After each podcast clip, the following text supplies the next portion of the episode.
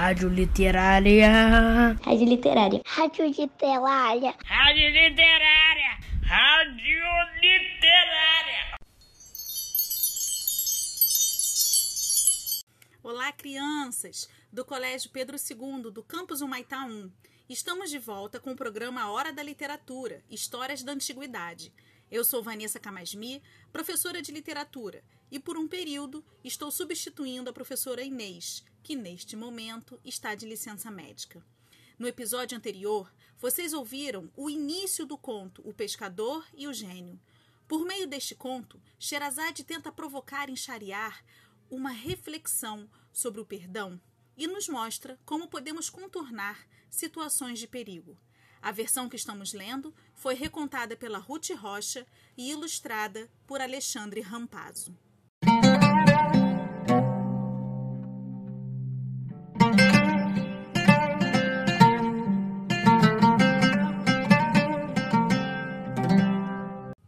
O pescador teve uma ideia para convencer o gênio a mudar de ideia e deixá-lo viver.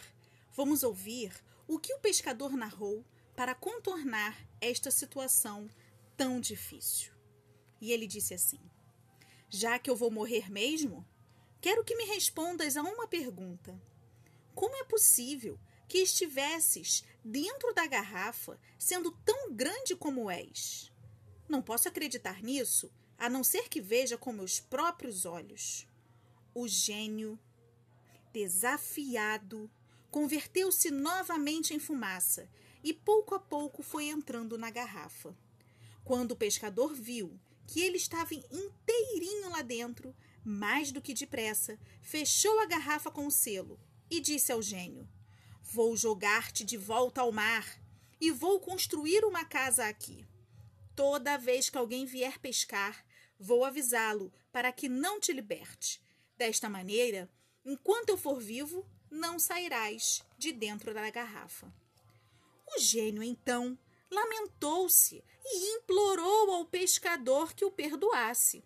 Mas o pescador respondeu: Eu também, gênio, te pedi que me perdoasses, que alguém te perdoaria. Mas, assim mesmo, quiseste me matar. O gênio jurou que não lhe faria mal e que lhe daria meios para que vivesse com fartura o resto de seus dias, se o deixasse sair. O pescador se convenceu e libertou o gênio, que lhe mostrou uma lagoa rica de grandes peixes, onde o pescador pôde pescar o resto de sua vida.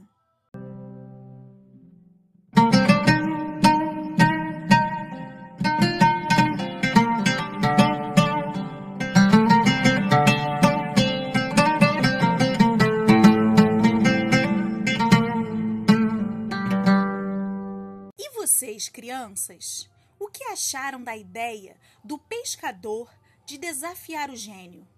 O pescador me pareceu bastante esperto e corajoso.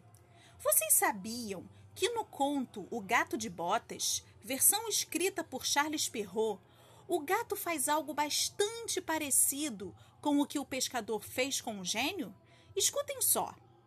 O gato de botas chegou a um belo castelo, cujo dono era um ogro, o castelo mais rico que já se tinha visto. O gato pediu para falar com o ogro. O ogro, recebendo-o com toda a polidez de que é capaz um ogro, convidou-o a sentar-se. Garantiram-me, disse o gato, que o senhor teria o dom de se transformar em qualquer espécie de animal, que poderia, por exemplo, transformar-se num leão, num elefante. É verdade? É verdade, respondeu bruscamente o ogro. E para lhe mostrar, você vai ver eu me tornar um leão. O gato ficou tão apavorado ao ter pela frente um leão que, na mesma hora, foi se agarrar às calhas, não sem dificuldade e com perigo, por causa de suas botas, que não lhe serviam de nada para andar no telhado. Algum tempo depois, ao ver o ogro abandonar a forma assumida antes, o gato desceu e confessou ter sentido muito medo. Garantiram-me ainda, disse o gato, mas nisto eu não acredito mesmo, que o senhor também teria o poder de assumir a forma de um animal bem pequeno, de se transformar num rato, por exemplo, ou num camundongo. Confesso que considero isso totalmente impossível. Impossível? replicou o ogro. Pois então você vai ver. E no mesmo instante, ele se transformou num camundongo que saiu a correr pelo assoalho. O gato, assim que o notou, atirou-se sobre ele e o comeu. Ah, crianças, notaram que o gato e o pescador desafiaram dois personagens que são muito fortes e grandes, um ogro e um gênio? Foi pela inteligência e coragem que eles conseguiram salvar suas vidas. Então, queridos, até o próximo episódio. Nos aguardem!